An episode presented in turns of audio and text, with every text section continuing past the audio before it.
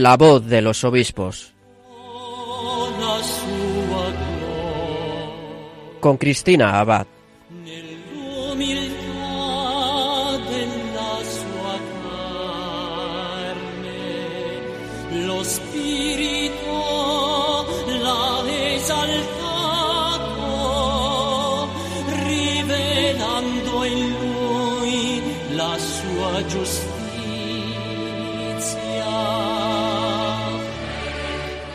Buenas noches, queridos oyentes de Radio María. Bienvenidos a un programa más de La Voz de los Obispos. Un saludo de quien les habla, Cristina Abad. Y bueno, pues tenemos una hora más o menos para poder una noche más acercarnos a nuestros queridos obispos, conocer un poquito más acerca de sus vidas, de la realidad de sus diócesis, que nos informen de sus mensajes. Y les anuncio que esta noche nos vamos a trasladar hasta Santander. Me imagino que es una diócesis que esta semana les habrá sonado mucho, al menos en los medios de comunicación, sobre todo por esa apertura, apertura del Año Santo lebaniego que se ha inaugurado apenas pues hace una semanita. Esta noche vamos a tener con nosotros a su obispo, a Monseñor Manuel Sánchez Monje, y nos va a contar de primera mano cómo vivieron pues la ceremonia de apertura, nos va a hablar sobre el origen, en fin, todo lo que nos pueda informar de este año santo lebaniego que están celebrando desde Santander y que se extiende a toda la iglesia.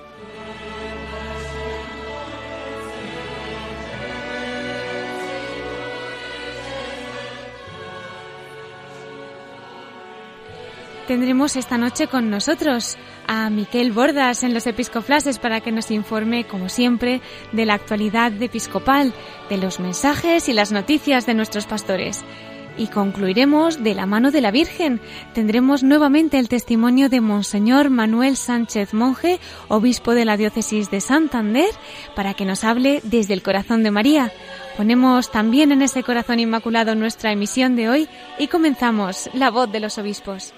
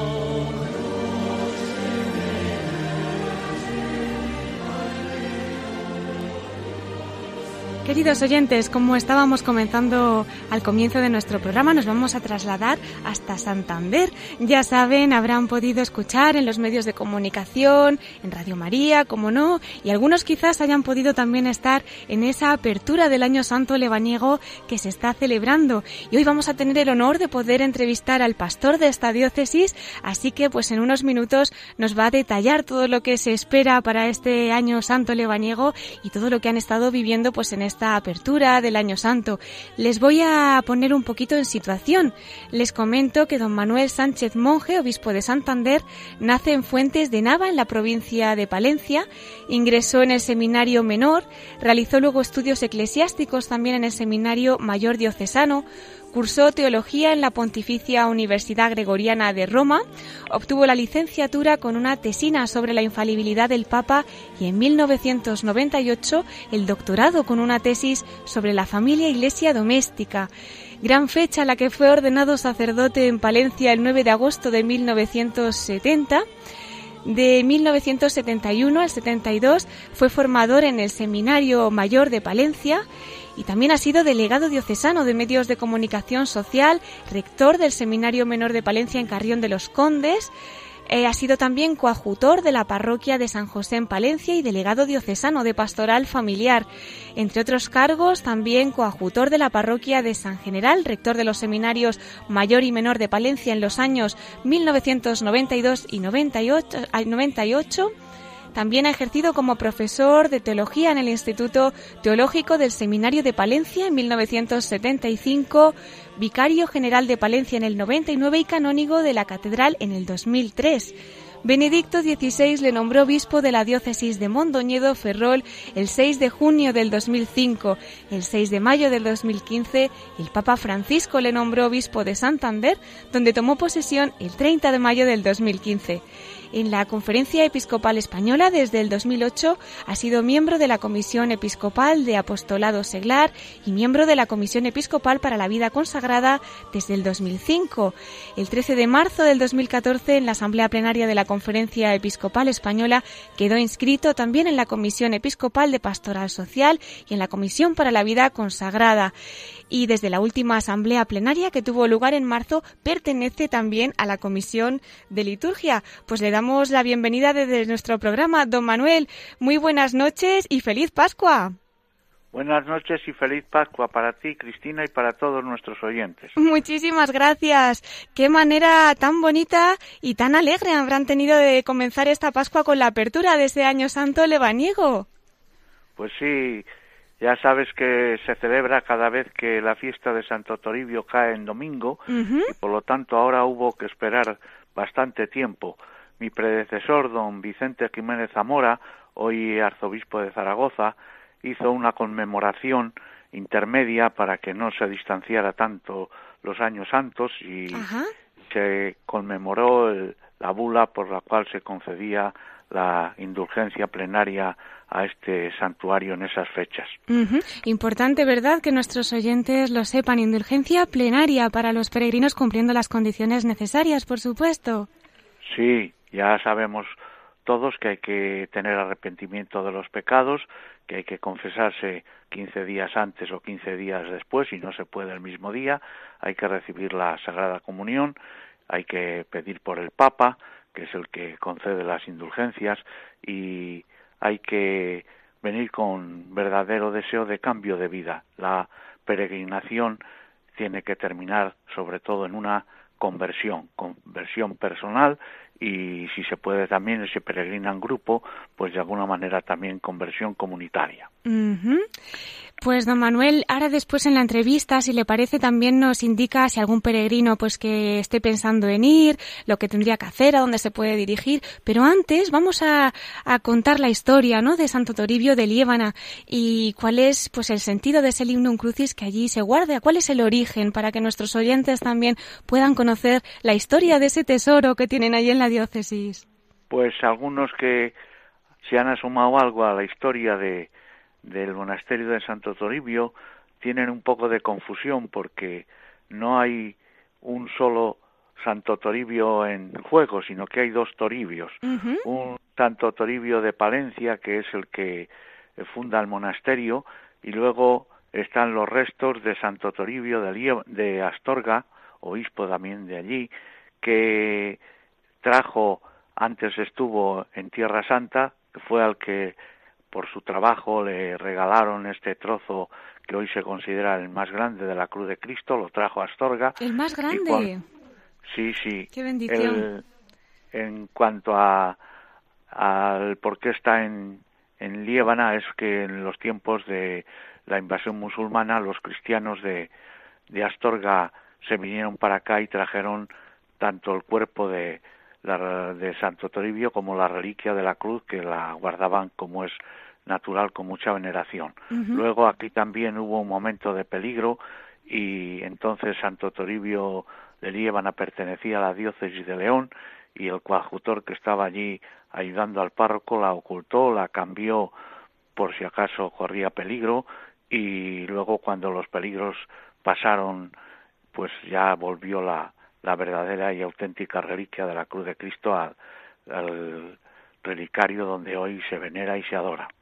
Es eh, muy importante lo de la reliquia de la cruz de Cristo, porque eh, la cruz no solo se venera como se veneran otras reliquias de otros santos, sino que se la, se la tributa un culto especial. A los santos se les venera, a la Virgen se le otorga una especial veneración y a Dios y solamente a Dios se le adora. A la cruz de Cristo también se le adora. El Viernes Santo el sacerdote que preside la celebración dice, mirad el árbol de la cruz en que estuvo clavada la salvación del mundo, venid a adorarla. Adoramos la cruz de Cristo no por ser un trozo de madera, sino por ser el árbol de la cruz el que estuvo tan unido a, a nuestro Redentor cuando nos liberó del pecado y nos abrió las puertas de la vida eterna. Por eso tiene una importancia especial y hay que eh, adorarla y venerarla de un modo especial. Pues le agradezco muchísimo esta aclaración, don Manuel, porque precisamente hace unos días y con motivo de este año Santo Lebaniego estaba yo en un círculo hablando de personas y estaban preguntando, ¿no? A la cruz se venera, a la cruz se adora, pues quizás si ahora mismo nos están escuchando ya queda aclarado. Así que estupendo, estupendo. ¿Y cuáles son las disposiciones que deben de tener los peregrinos que, que acudan allí a adorar este lindum crucis y a vivir, pues ahora mismo la gracia, ¿no? Que se está derramando. Hay como como, dos maneras de acercarse al monasterio de Santo Toribio de Alíbana y a, adorar la cruz de Cristo. Una es la postura del visitante, del turista, que se acerca pues por contemplar aquellos paisajes tan bellos, por ver lo que el monasterio tiene y encierra en sí, y, ver la cruz o la reliquia de la cruz como lo puede ver uno que o no tiene fe o tiene una fe muy débil, pero hay otra manera que es la principal y a la que nosotros tratamos de fomentar, que es la peregrinación. La peregrinación no es un viaje turístico. Hace falta eh, salir de un sitio eh, concreto para ir poco a poco acercándose a esa meta que es el santuario y adorar la cruz y mientras tanto pues encontrarse uno consigo mismo, escuchar lo que Dios le pueda ir diciendo por el camino y ponerse en un plan de eh, poco a poco preparar una conversión y una conversión profunda, un acercamiento más al Señor, además de la peregrinación exterior que tiene su encanto y aunque tenga también sus dificultades porque hay días que hace mucho calor, otros días puede hacer frío a lo largo del año jubilar, pero lo más importante es la peregrinación interior, es cómo estoy yo cuando comienzo el camino y cómo voy a estar si el Señor me lo concede cuando yo le termine y llegue a la meta que es el santuario y que es encontrarse con la cruz del Señor. Si nuestras cruces de cada día, si eso que no aceptamos de nosotros mismos o de los demás, somos capaces de eh, desde la cruz de Cristo asimilarlo y verlo, porque la cruz, este año vamos a insistir especialmente en esto, se la puede mirar desde la pasión de Cristo, pero también se la puede mirar desde la resurrección. Entonces la cruz se convierte sobre todo en una cruz gloriosa.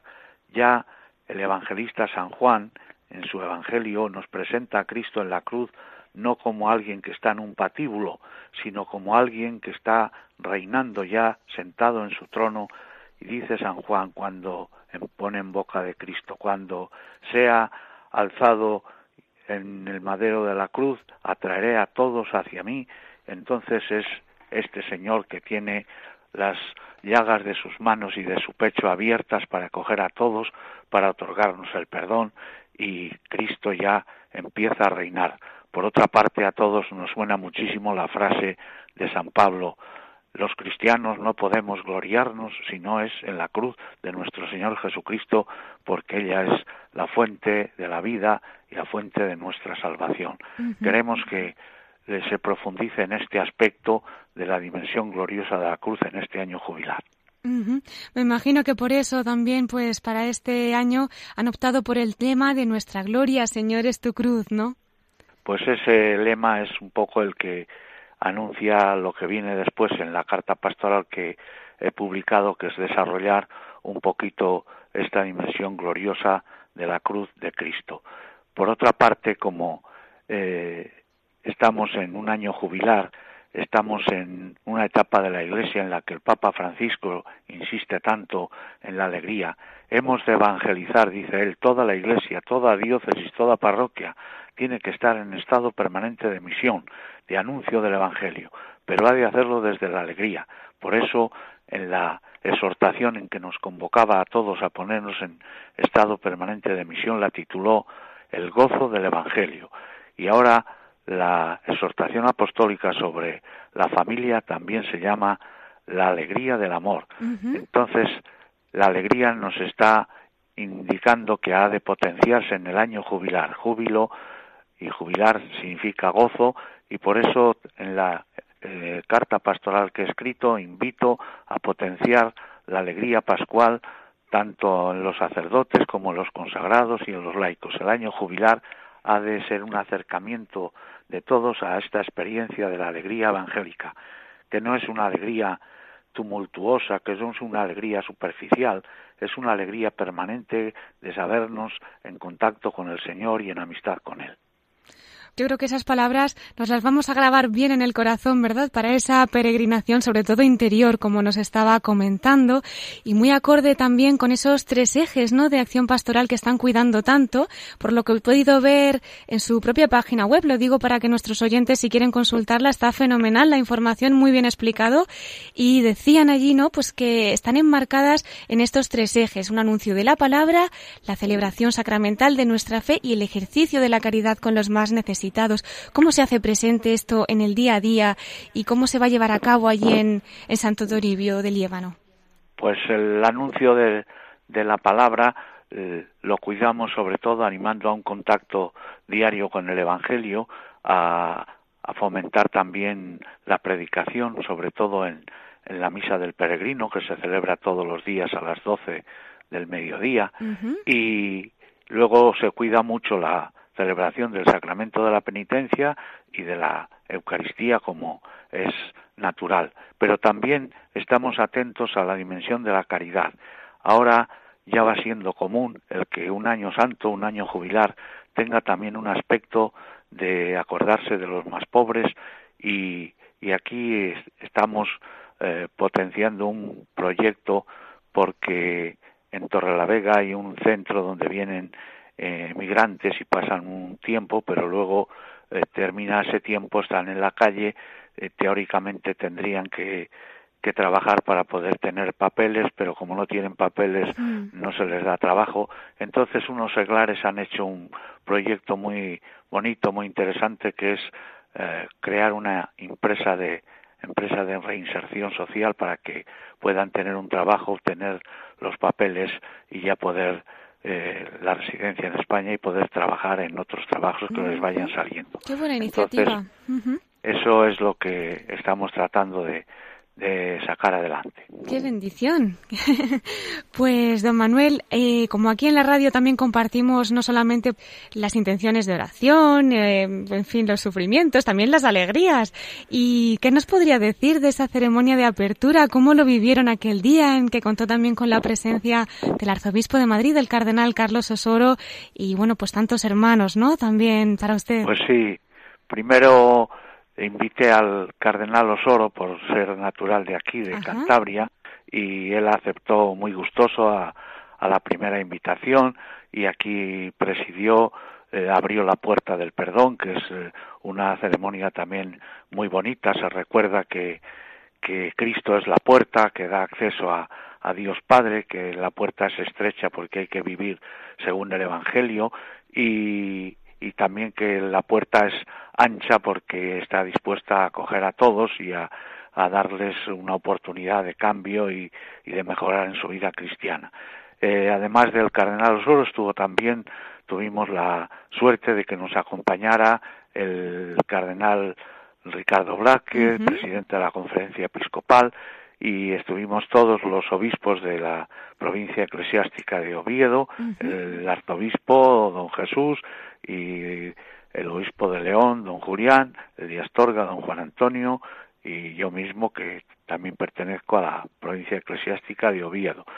También nos acompañó don Manuel, que es ahora obispo de Palencia, pero es natural de aquí, de Cantabria, y don Vicente Jiménez Zamora, que es arzobispo de Zaragoza, pero hace muy poquito estuvo aquí siete años de obispo en Santander.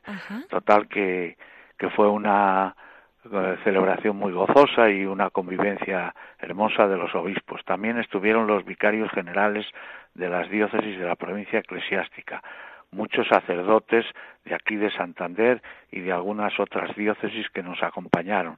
Muchísima gente, un día espléndido de sol y una Eucaristía muy bien preparada y celebrada. La gente me, me comentaba el silencio que había y la participación, no obstante la aglomeración de la gente que había y que no pudo entrar toda en el santuario, tuvieron que quedarse en la plaza y aprovechamos también el claustro y la capilla del sagrario para acoger a la gente ese día.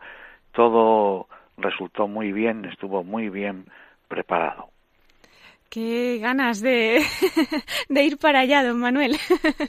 Pues eso es lo que hace falta, que, os animéis, vengáis a coger la indulgencia plenaria que el Papa ha concedido para este año jubilar. Claro que sí, pues hacemos una invitación desde nuestro programa, desde Radio María, a todos los que ahora mismo nos estén escuchando, ¿verdad? Que allí les espera una gran cantera de gracias que van a recibir y allí está ese lindo crucis para que se encuentren con la cruz de Cristo. Bien, también los enfermos, los impedidos, los mayores que no se pueden acercar desde su lecho del dolor o desde su casa, pues pueden también ganar la indulgencia plenaria si cumplen esas condiciones de las que he hablado y sin tener que trasladarse hasta el santuario. Ah, pues le agradecemos también la aportación porque como en Radio María la escuchan mucho también en hospitales, incluso a veces pues también en las prisiones, ¿no? Y, tantas personas que a lo mejor querrían, pero que no pueden ir para allá, le habrán hecho muchísimo bien sus palabras. Claro Yo sé de, de enfermos que tienen todo el día sintonizada Radio María. ¿Ah, sí? Así que animaros que estáis haciendo muy buena labor. Muchísimas gracias, don Manuel. bueno, pues ya para ir concluyendo, eh, yo no sé si también nos querría comentar alguna particularidad de su diócesis, ¿no? Aprovechando también algún peregrino que pueda ir para allá, que también le pudiera usted acercar un poquito, ¿no? A lo que a lo que se está viviendo allí y bueno, pues cuál es un poco la situación del clero, realidades eclesiales, alguna pincelada simplemente para acercar a los oyentes. Bueno, pues lo principal de la diócesis es que nos queremos tomar muy en serio la exhortación eh, apostólica Evangelii Gaudium y queremos tratar de convertir la diócesis en una diócesis que está en permanente estado de misión.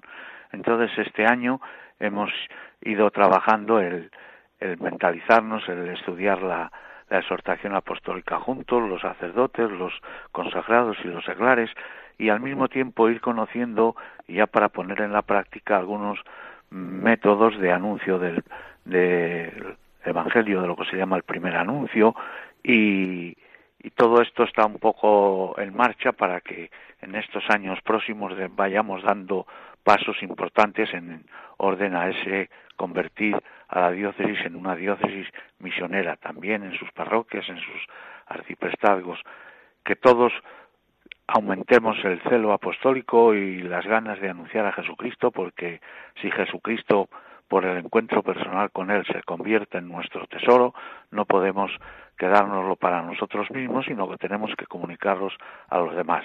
La alegría de la Pascua es una alegría que se difunde, que se comunica, no podemos gozarla nosotros solos.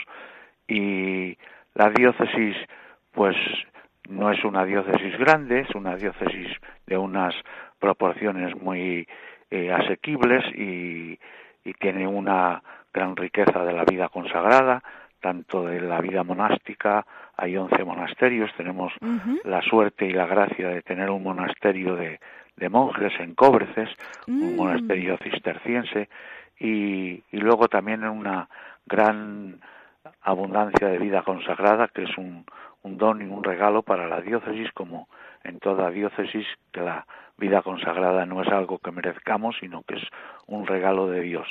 Por otra parte, los seglares también eh, están cultivando mucho su formación, su compromiso apostólico, y yo creo que es una diócesis en la que se está trabajando en serio y en las orientaciones que nos da el, Santo Padre, que vivimos también conjuntamente los obispos en España. Claro que sí, pues vamos a también invitar a nuestros oyentes a que oren, a que oren por toda su diócesis, don Manuel, para que pueda llegar a tantos sitios su evangelización y también pues esa intención misionera, ¿no? Pues don Manuel, yo quería invitarle a la última sección de nuestro programa que tenemos es especialmente eh, para que nuestros pastores compartan alguna parcelita, ¿no? En ese corazón de la Virgen en el que estarán viviendo tantísimas cosas. Después de las noticias podríamos invitarle a que compartiera un pequeño testimonio. Pues sí, sí, encantado. Muchísimas gracias, don Manuel. Para dentro de unos minutos, si Dios quiere. Hasta dentro de poco.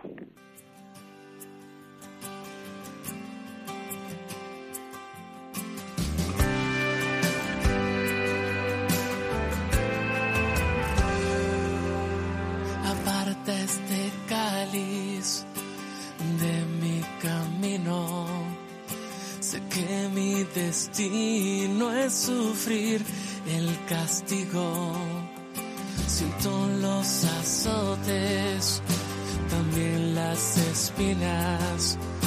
Es el dolor, desgarra mi vida.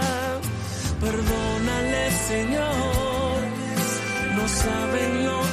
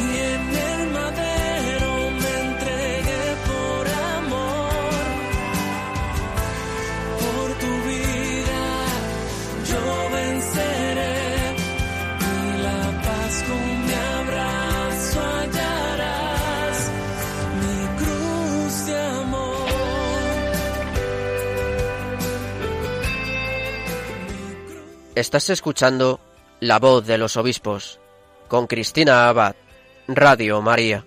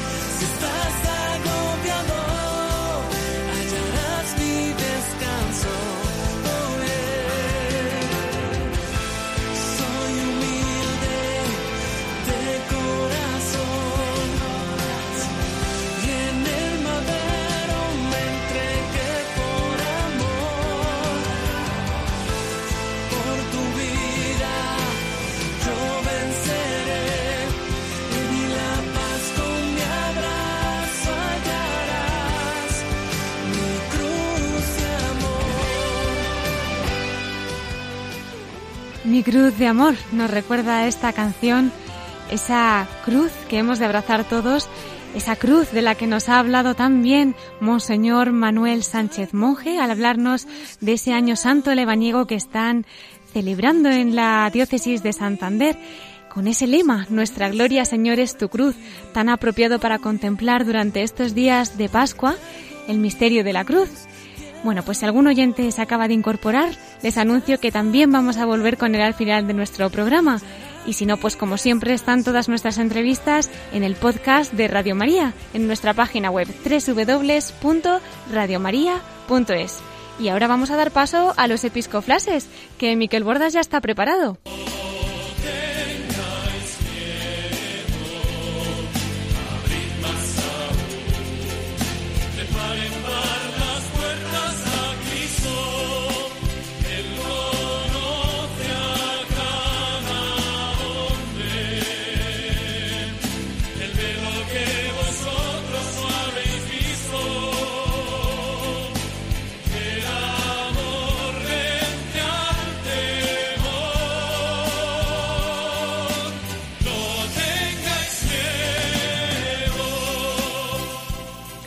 Con nosotros tenemos un domingo más a Miquel Bordas. Buenas noches. Hola Cristina, buenas noches, ¿cómo estás? Muy bien, gracias a Dios. ¿Y tú? Pues yo creo que muy contento porque sé que tú y nuestra audiencia están muy contentas. ¿Por qué? Porque empezamos el mes de mayo mañana. Pues sí, ya nos Eh, queda muy poquito, efectivamente. El mes de mayo es el mes de la Virgen, es el mes de la primavera por excelencia, el mes de las flores. ¿eh? Sí, sí, sí, lo reúne todo. Entonces vamos con flores a María. ¿eh? Muy bien, pues si te parece, eh, vamos a empezar felicitando primero al, al obispo de Getafe, porque este sábado 6 de mayo se cumplen los 16 años de su ordenación episcopal. ¡Qué ¿eh? alegría! Sí, y eh, ya que hablamos de mayo, también pues vamos a dejar paso ahora al mensaje, a la carta semanal del arzobispo de Tarragona, Monseñor Jaume Pujol, que habla precisamente sobre este mes de mayo. Ah, pues vamos a escucharlo. Monseñor a Puyol, arzobispo de Tarragona.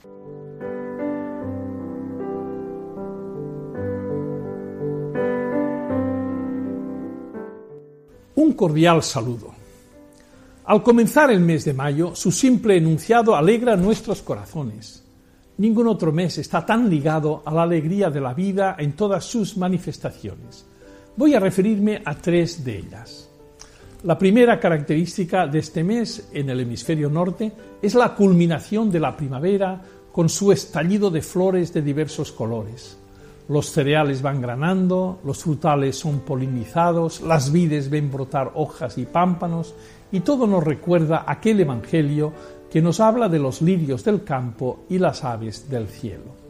Es un toque de atención para que no nos dejemos arrastrar por nuestras inquietudes y preocupaciones más allá de lo razonable, para que pongamos nuestra esperanza en Dios y sepamos apreciar el silencio y el descanso. Es un mes para que además de consultar el móvil, contemplemos la belleza de la creación que se nos ofrece en todo su esplendor. Segunda característica. Mayo en la tradición cristiana es el mes de María, y así lo experimentamos desde nuestra edad escolar. Son muchas las tradiciones que lo hacen mariano, como las romerías. La palabra romero viene del peregrino que va a Roma y por extensión a todos los santuarios. Este año tendremos el pensamiento especialmente en Fátima, que recibirá la visita del Papa Francisco en el centenario de la primera aparición de la Virgen María a los tres pastorcitos. La devoción a la Virgen, las romerías, el rezo del rosario son costumbres populares que lejos de pasar de moda conviene estimular. Los últimos papas insisten en el amor a la Virgen, Madre de Misericordia, como un atajo que nos conduce al Señor o nos devuelve a Él cuando nos hemos alejado. La tercera característica que me parece conveniente destacar es que durante mayo suelen celebrarse la mayoría de las primeras comuniones. Bien lo saben los padres de familia y los párrocos. Hacer la primera comunión es recibir por primera vez la Eucaristía, entrar en la intimidad de Jesucristo. Corresponde a los padres y catequistas preparar bien a los niños para este momento, para que no se quede todo en una fiesta social, regalos y comidas.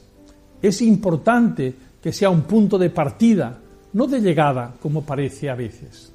Mayo será el mes más hermoso del año si vivimos intensamente estas diversas facetas, el amor a Dios, a la Virgen y a la naturaleza que nos rodea. Adiós y hasta el próximo día.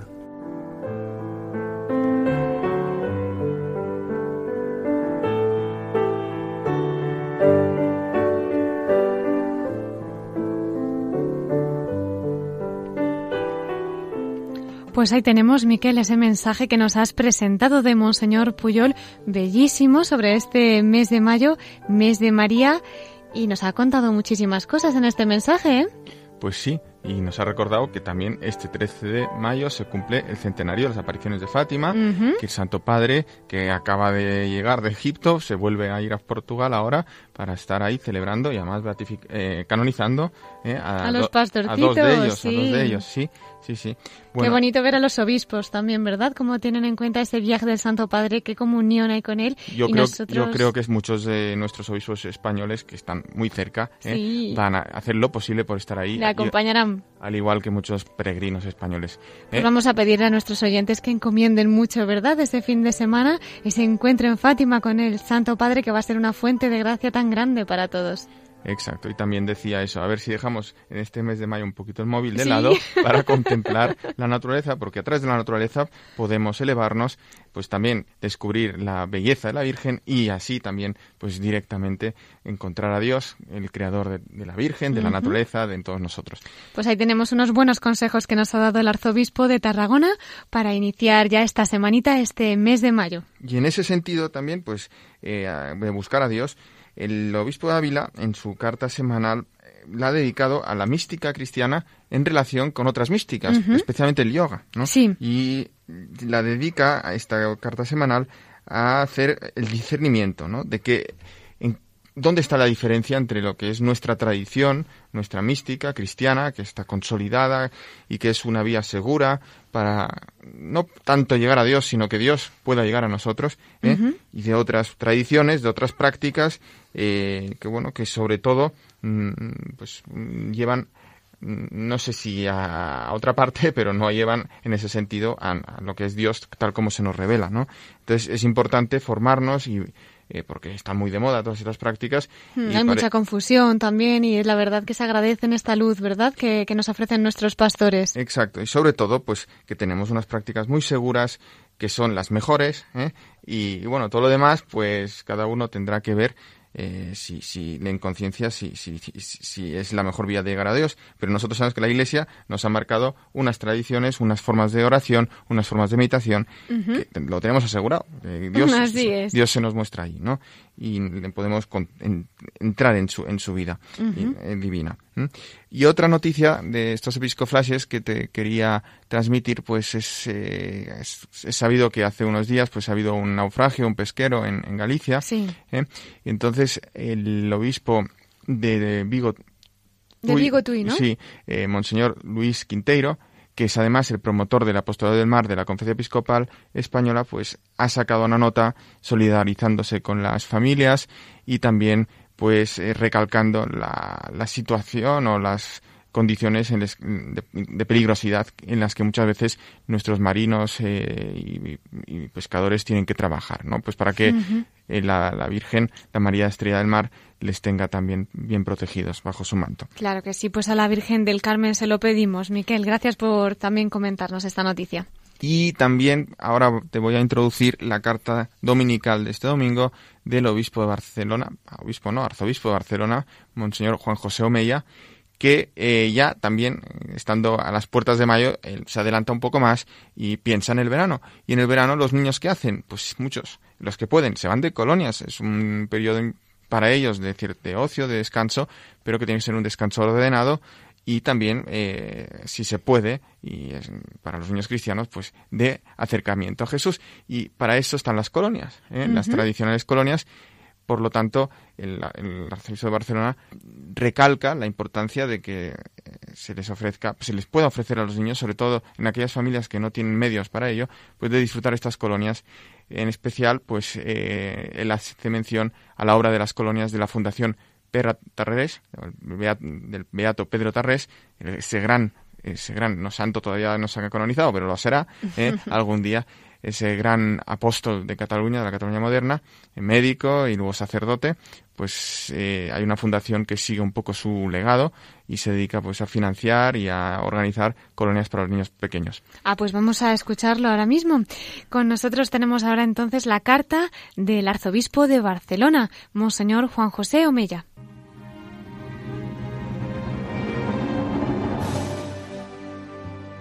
Este mes de mayo, la Fundación Pere Tarrés inicia la campaña Ningún niño sin colonias. Un año más, ya van 60, miles de niños en situación de vulnerabilidad se beneficiarán de esta acción educativa y social. Me parece necesario poner en valor esta obra diocesana y el trabajo de muchas parroquias e instituciones que trabajan para que el verano sea un tiempo de recreo y descanso, pero también un tiempo educativo, sobre todo a través de las colonias, los campamentos y los campamentos urbanos para los niños, adolescentes y jóvenes que organizan tantos centros de educación en el tiempo libre y grupos scouts. Aunque los datos macroeconómicos indican una mejora de la economía, esta aún no llega a las familias que peor lo están pasando. Quizás no somos aún conscientes del hecho de que en Cataluña uno de cuatro niños vive por debajo del umbral de la pobreza. Y las actividades de ocio son de las primeras que las familias con menos recursos no se pueden permitir. En verano, la red que protege a estos niños durante el curso disminuye y su situación se agrava. Los niños están más tiempo en casa y solos y se producen cambios en la relación con sus referentes y la en los hábitos y las normas. Para favorecer que un buen número de estos niños y niñas puedan ir de colonias o a un campamento de verano, la Fundación Pere Tarrés pone en marcha esta campaña que permitirá becar a más de 4.000 niños por un importe cercano al millón de euros. Durante el verano se prevé que 20.000 niños y jóvenes participen en más de 400 colonias y campamentos urbanos, dinamizados por unos 4.000 monitores, la mayor parte de los cuales con una implicación voluntaria.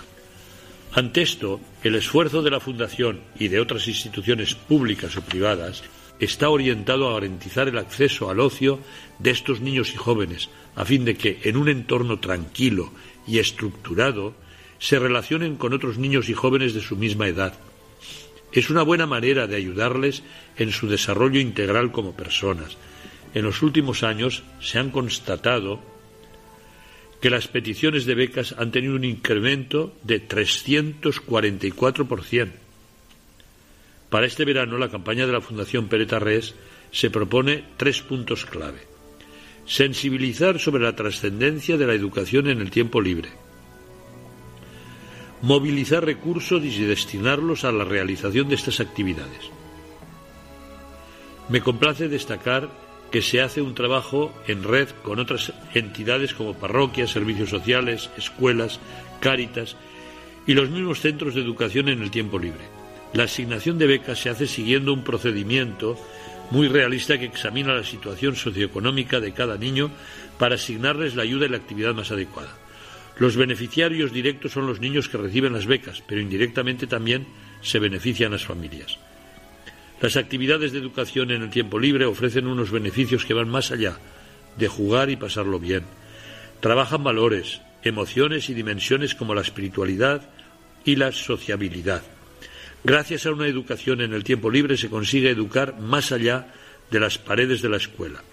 Es una forma efectiva de facilitar la adquisición de valores y competencias y dar a los niños la oportunidad de acercarse a Jesucristo.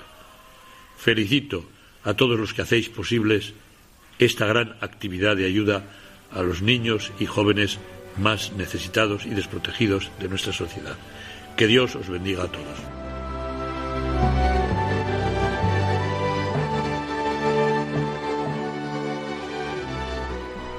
Muchas gracias, Miquel, por participarnos también de este mensaje de Monseñor Omeya. Pues sí, ¿eh? los niños que están en verano, pero recuperando fuerzas para seguir formándose durante el año en el colegio.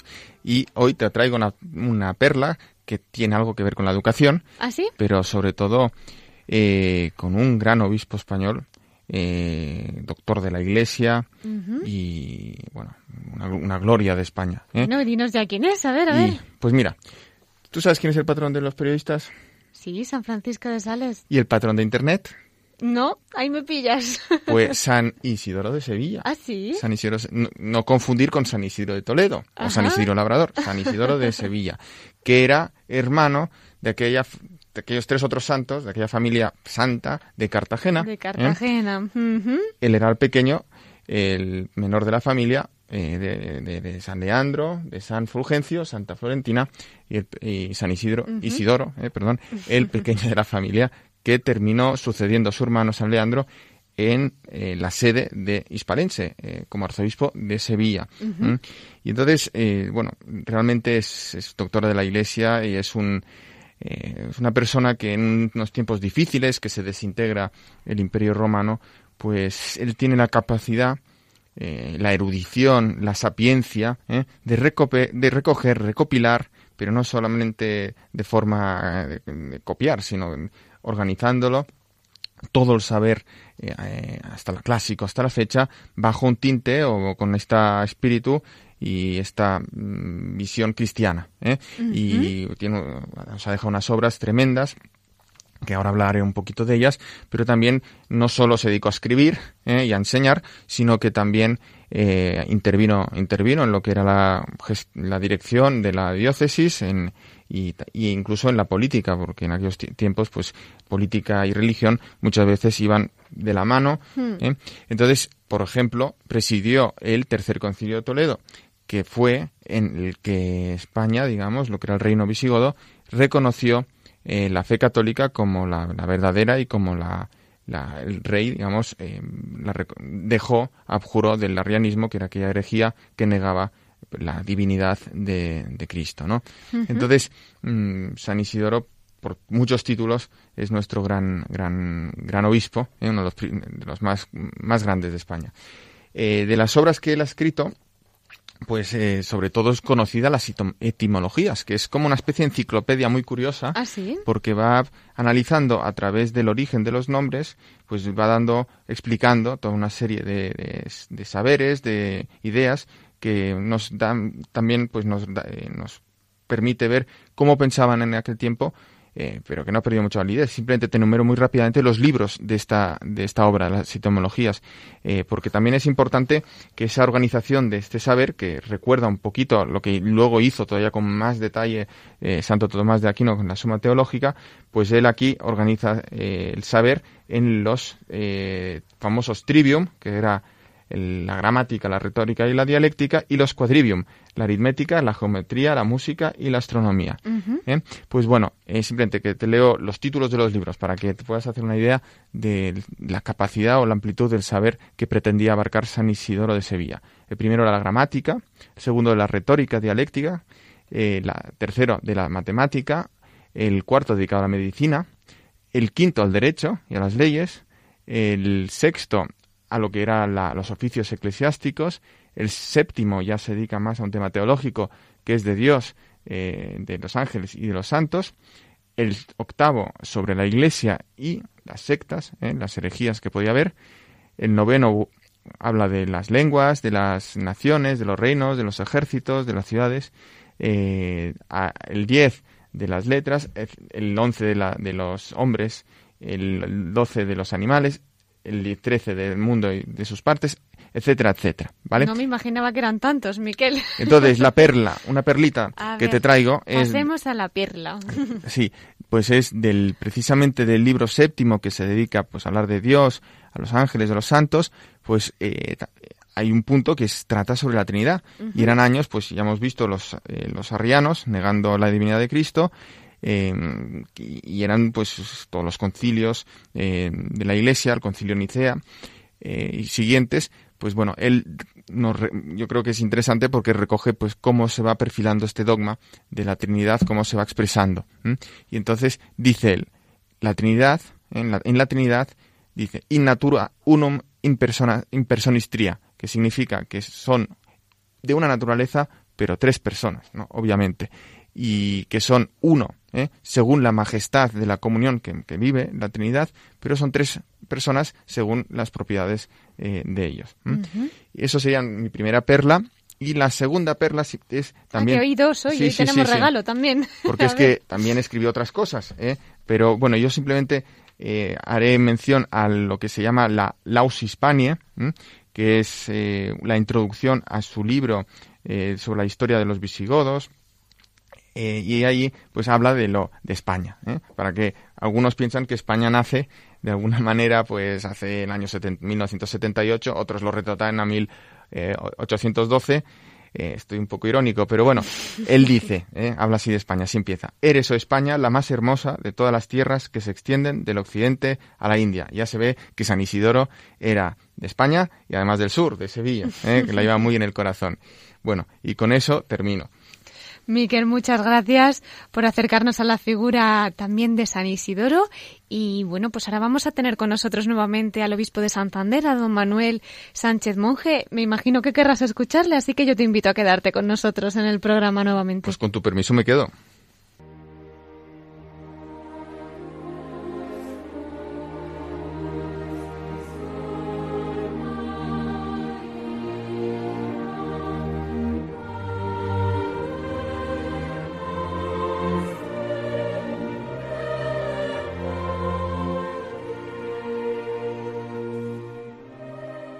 Y entramos en nuestra sección de la voz de los obispos desde el corazón de María. Hemos entrevistado, como nuestros oyentes recordarán, y si algunos acaba de incorporar, pues que sepan que ha estado con nosotros Monseñor Manuel Sánchez, monje obispo de la diócesis de Santander, hablándonos de ese año santo lebaniego que están celebrando. Y ahora vamos a tener la oportunidad de volver a escucharle para que nos hable desde el corazón de la Virgen. Buenas noches de nuevo, don Manuel. Buenas noches. Pues, ¿qué nos querría comentar de ese corazón de la Virgen Fuente de Delicias en el que me imagino que, que ustedes pues viven tantísimas cosas? Yo este año jubilar eh, quiero tener muy presente y, y entrar en el corazón de la Virgen, sobre todo viéndola como ella peregrinó desde Nazaret a Encarén para llevar a su prima Isabel la buena noticia de que eh, el Señor la había elegido para Madre de Dios. Que nosotros también salgamos, cada uno de nuestros ambientes, como la Virgen, presurosos para ir a, llevar la buena noticia. Pero la buena noticia que lleva María no va sola, sino que va acompañada del servicio. Ella va para ayudar a su prima, que en su ancianidad va a tener un hijo y necesita ayuda, pues que los peregrinos a Santo Toribio de Líbana aprendan a, a servir también a los demás y a hacerse siervos, Cristo se ha bajado, se ha humillado hasta la muerte en cruz, pero precisamente para dejar que el Señor le exaltara y le concediera el nombre sobre todo nombre y, y que a Él demos gloria por los siglos de los siglos. Así que a la Virgen peregrina yo le eh, pido que favorezca a todos los peregrinos y que les ayude a cambiar su corazón. Muchísimas gracias, don Manuel. Pues con la mirada puesta en esa Virgen peregrina que con tanto amor nos ha descrito, nos vamos a quedar también nosotros y le vamos a encomendar a ella especialmente este año santo allí en Santander. Don Manuel ya sabe que en Radio María tiene su casa y que están nuestros micrófonos siempre abiertos para usted, para su diócesis, así que le esperamos cuando quiera por aquí en nuestro programa. Gracias, encantado de, de poder acompañaros. Eh, únicamente el, el pedir que los que se acerquen aquí a, a Santo Toribio que, que le pidan amén, esa gracia al Señor y que todos oremos, porque las actividades externas de poco valen si no van refrendadas por la oración Mm. y los enfermos, los mayores que no pueden salir de sus casas o pueden, tienen una movilidad limitada, también nos pueden ayudar muchísimo este año jubilar si rezan por estas intenciones, porque haya verdaderas conversiones y que se acerquen al Señor y puedan disfrutar de, lo que significa una entrega total como la de Cristo que se entregó hasta el final. Claro que sí, pues hacemos de altavoz para ese eco de sus palabras y esperemos que estén llegando a mucha gente, como dicen, esa oración, que se puedan unir y en ese ofrecimiento de la enfermedad y de tantas pruebas por las que puedan estar atravesando las personas. Seguro que sus palabras les estarán consolando y serán también una fuente de gracias para ese año santo. Don Manuel, muchas gracias por todo. Gracias a vosotros y seguid en esa labor maravillosa que hace Radio María. Gracias, Dios se lo pague. Dios, Dios, Un saludo muy especial desde aquí. Muy bien.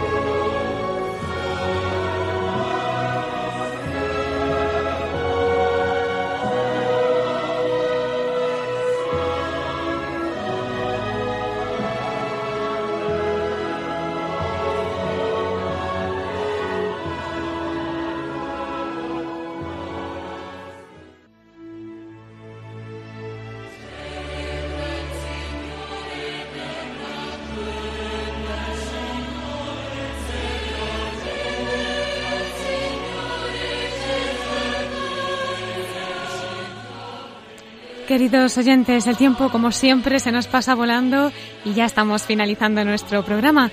Quiero como siempre recordarles antes nuestro correo electrónico por si nos quieren hacer alguna consulta, sugerencia, en fin, pueden escribirnos a la voz de los obispos arroba radiomaria.es. Si lo prefieren por correo postal, Paseo de Lanceros número 2, planta primera 28024, Madrid.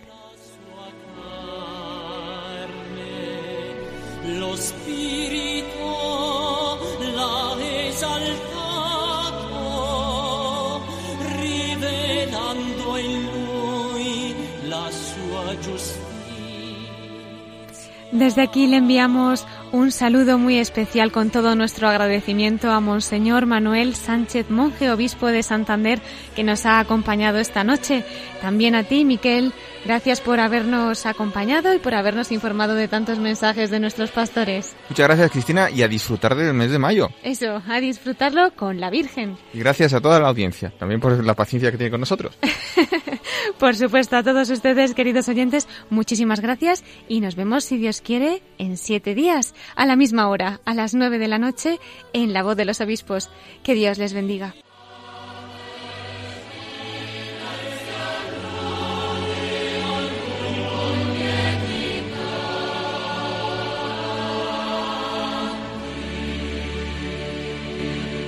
Han escuchado La Voz de los Obispos